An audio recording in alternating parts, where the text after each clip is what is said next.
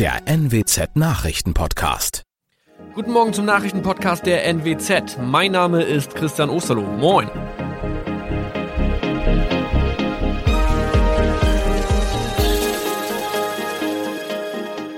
Und das sind unsere regionalen Nachrichten am Morgen.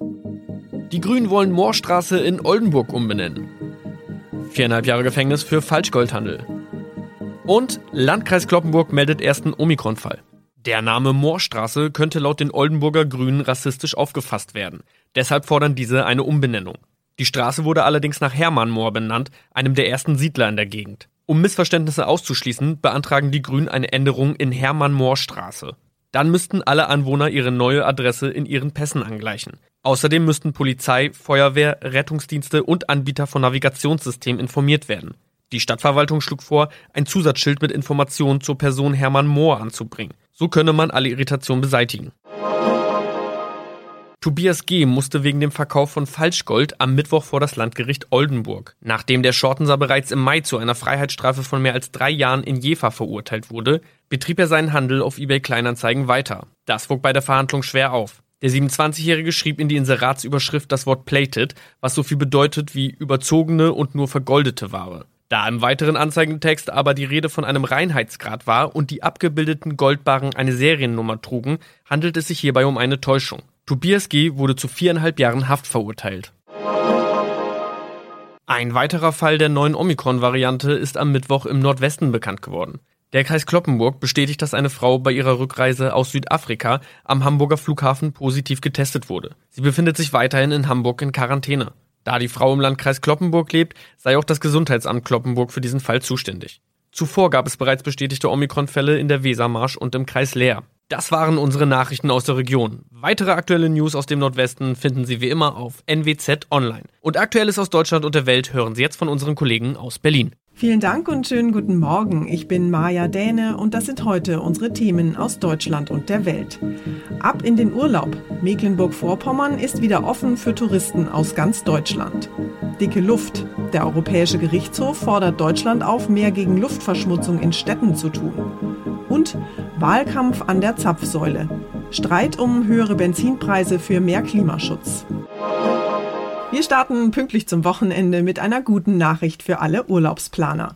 Vor wenigen Wochen hatten ja Niedersachsen und Schleswig-Holstein die Urlaubsorte an der Nordsee wieder für Reisende geöffnet. Dort kommt der Tourismus jetzt auch allmählich wieder in Fahrt.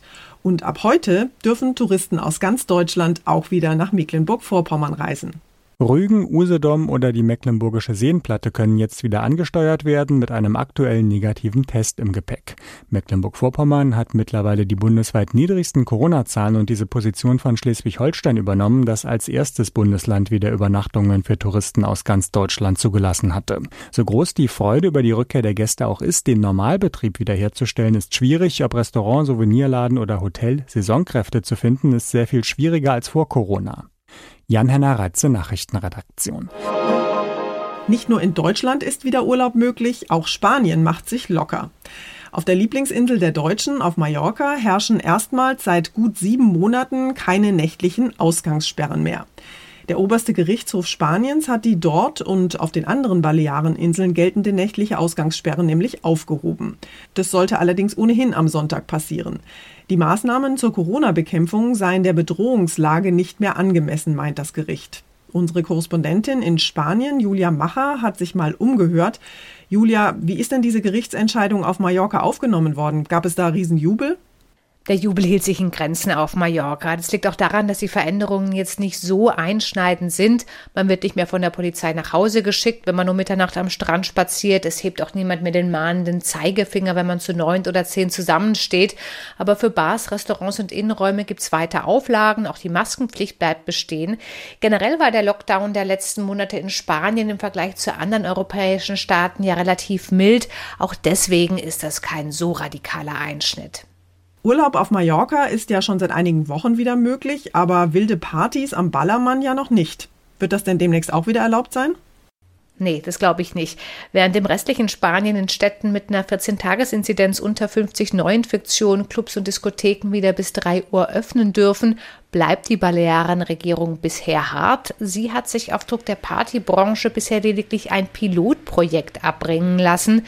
Ende des Monats soll auf Mallorca und Ibiza in zwei Clubs Covid-19 sicheres Feiern und Tanzen getestet werden, mit Maske, Hydrogel und begrenzten Teilnehmerzahlen. Danach sieht man weiter. In Deutschland herrscht vielerorts ziemlich dicke Luft. Und das hat ausnahmsweise mal nichts mit Corona zu tun, sondern mit zu hohen Stickstoffdioxidwerten. Vor allem in großen Städten sind die oft viel zu hoch und das gilt als gesundheitsbedenklich. Der Europäische Gerichtshof hat Deutschland deshalb jetzt abgemahnt. Jahrelang ist zu wenig passiert, um Bürger vor dem Luftschadstoff zu schützen, heißt es in einem aktuellen Urteil des EuGH. Mein Kollege Tom Gerntke hat sich den Richterspruch mal näher angeschaut. Tom, das Urteil ist ja eine ziemliche Klatsche für die Bundesregierung. Aber was bedeutet das denn jetzt konkret? Was könnte das denn für Konsequenzen haben? Ja, das ist zum jetzigen Zeitpunkt noch sehr schwer abzuschätzen. Aber eine Sache, die da jetzt überall schon genannt wird, das sind mögliche Fahrverbote für alte Dieselautos. Das Thema ist ja schon etwas durchgekaut, also etwas älter, könnte jetzt aber wieder aktuell werden. Klar ist, die sechs Städte, in denen es besonders schlimm ist, München, Ludwigsburg, Limburg, Stuttgart, Darmstadt und Hamburg, ja, dort muss sich die Politik etwas einfallen lassen, um die Luft irgendwie sauberer zu bekommen. Reaktionen gibt es ja auch schon einige. Die Deutsche Umwelthilfe spricht von einer derben Schlappe für die Regierung. Was sagt denn die Politik in Berlin dazu? Ja, da ist das Echo noch ziemlich verhalten. Bundesumweltministerin Svenja Schulze, die stellt eher den Erfolg der letzten Jahre nach vorne. Stimmt ja auch, die Luftqualität ist besser geworden. Daran hatte aber auch Corona einen entscheidenden Anteil mit dem bundesweiten Stillstand in der Mobilität. Schulze setzt statt auf Verbote eher auf Innovation, stellt mehr Elektrobusse in Aussicht, mehr Tempo 30 Zonen.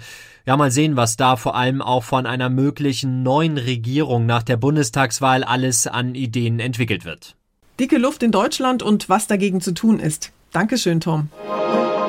Die Bundestagswahl ist zwar erst im September, aber der Wahlkampf läuft ja bereits auf Hochtouren und zwar unter anderem auch an den Zapfsäulen.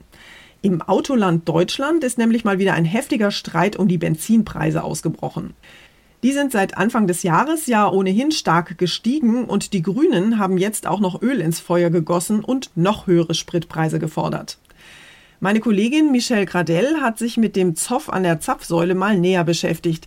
Michelle, Annalena Baerbock von den Grünen hat eine Erhöhung der Spritpreise um 16 Cent pro Liter gefordert. Viel Applaus gab es für diesen Vorschlag ja wahrscheinlich nicht, oder? Für die Forderung hat Annalena Baerbock reichlich Kritik bekommen. Finanzminister Olaf Scholz von der SPD hat sich ganz klar dagegen ausgesprochen. Er meint, das würde nicht für mehr Klimaschutz, sondern nur für mehr Frust sorgen. Aber auch von der CDU, CSU, den Linken und der FDP gab es Gegenwind. Dazu kommt dann noch, dass die Spritpreise gerade ohnehin wieder gestiegen sind. Die Wirtschaft erholt sich langsam wieder, die Menschen sind mehr unterwegs, die Nachfrage steigt und damit auch die Preise. So hoch wie momentan waren die Benzinpreise ja tatsächlich seit zwei Jahren nicht mehr. Gibt es denn irgendwelche Tipps, wie Autofahrer doch noch etwas günstiger tanken können? Ja, so einen typischen Tanktag, wo es am günstigsten ist, den gibt's momentan nicht, aber morgens ist es auf jeden Fall teurer als abends. Gegen 18 Uhr gehen die Preise meist runter und das kann dann auch schon mal 10 Cent pro Liter ausmachen. Um das im Blick zu behalten, welche Tankstelle in der Nähe wann am günstigsten ist, gibt es inzwischen zahlreiche Apps. Viele davon gibt's auch kostenfrei für Smartphone und die funktionieren inzwischen ziemlich gut und zeigen wirklich die aktuellen Preise an. Unser Tipp des Tages heute für alle Sonnenanbeter. Das Wochenende ist ja schon in Sichtweite, die Sonne scheint und der Sommer ist endlich da. Allerhöchste Zeit also, im neuen Bikini auf dem Liegestuhl zu chillen oder ein Sonnenbad am See zu nehmen. Allerdings geht selbst im Schatten oder bei leicht bewölktem Himmel ohne Sonnencreme gar nichts. Mein Kollege Benedikt Meiser aus unserer Serviceredaktion hat sich schon mal mit Lichtschutzfaktor 30 eingecremt und sagt uns, worauf wir achten müssen vor dem ersten Sonnenbad. Benedikt, die ersten Sonnenanbeter da draußen breiten schon ihre Strandtücher aus. Worauf sollten wir denn beim ersten Sonnenbad achten? Also außer auf genügend Abstand. Ja, man kann es immer nur wieder sagen, eincremen, eincremen, eincremen. Denn gebräunte Haut mögen wir vielleicht schön finden, aber sie ist auch eine Abwehrreaktion des Körpers. Und mit Sonnenbränden riskieren wir nicht nur schmerzhafte Rötungen, sondern im schlimmsten Fall auch Hautkrebs. Außerdem altert die Haut schneller. Davor schützt uns eben die Sonnencreme. Deswegen sollten wir regelmäßig zur Tube greifen, nicht erst wenn der Hochsommer da ist. Auf den Sonnensprays und Cremetuben stehen ja immer jede Menge Zahlen und Buchstaben drauf. Kannst du da bitte mal für Klarheit sorgen? Ja, zwei Zahlen sind wirklich entscheidend. Einmal der Lichtschutzfaktor. Zum Beispiel kann ich mit meiner hellen Haut oft nur relativ kurz in der Sonne bleiben. Wenn ich mich dann gut mit Lichtschutzfaktor 30 eingecremt habe, bin ich grob 30 mal so lange geschützt. Hinter der anderen Zahl steht ein kleines M, das bezieht sich auf die Haltbarkeit. 12 M heißt dann beispielsweise 12 Monate nach dem Öffnen läuft die Tube ab. Gibt es denn sonst noch irgendwas, was wir beim Thema Sonnencreme beachten müssten? Hm, ja, da gibt es schon noch was, denn auch Sonnencreme kann der Umwelt schaden. Das liegt dann an den Duftstoffen. Mittlerweile gibt es einzelne Hersteller, die damit werben, dass ihre Creme biologisch abbaubare Stoffe enthält. Aber es gibt auch einen anderen kleinen Trick. Man kann wirklich diese 30 Minuten warten, bevor man ins Wasser geht. Dann kann die Creme einziehen und wird nicht im Wasser verteilt. Na dann, dick eingecremt und nix wie raus. Dankeschön, Benedikt. Und zum Schluss geht es hier bei uns um eine rasende Rentnerin, die Spenden für Schulkinder sammelt. Und zwar mit täglichen Rollatorrunden. Die 97-jährige Marie-Therese Wübken aus dem Münsterland will weder rasten noch rosten. Stattdessen hat sie sich vorgenommen, bei einer Spenden-Challenge der Hilfsorganisation Mary's Meals mitzumachen. Ziel ist es, Schulkindern in armen Ländern eine Mahlzeit und die Möglichkeit auf Bildung zu finanzieren. Das ist eine super Sache, findet die rüstige Rentnerin und rollert jetzt täglich 3,7 Kilometer durch ihr Dorf. Und sie hält eisern durch. Und zwar auch bei Wind und Wetter. Schon jetzt hat sie mit ihrem Ehrgeiz und ihrem Engagement das Vierfache der ursprünglich vorgesehenen Spendensumme eingesammelt. Seit ihrem Start führt sie akribisch Buch über ihre abgerissenen Kilometer und lässt sich über den Spendenstand auf dem Laufenden halten. Der liegt derzeit bei mehr als 7500 Euro und sichert damit mehr als 400 Kindern ein Jahr lang ein nahrhaftes Mittagessen in der Schule. 100 Kilometer will Marie-Therese Wübgen mindestens noch schaffen. Ich muss schließlich im Training und am Ball bleiben, sagt sie. Das war's von mir für heute. Ich bin Maja Däne und wünsche Ihnen ein sonniges Wochenende. Tschüss und bis Montag.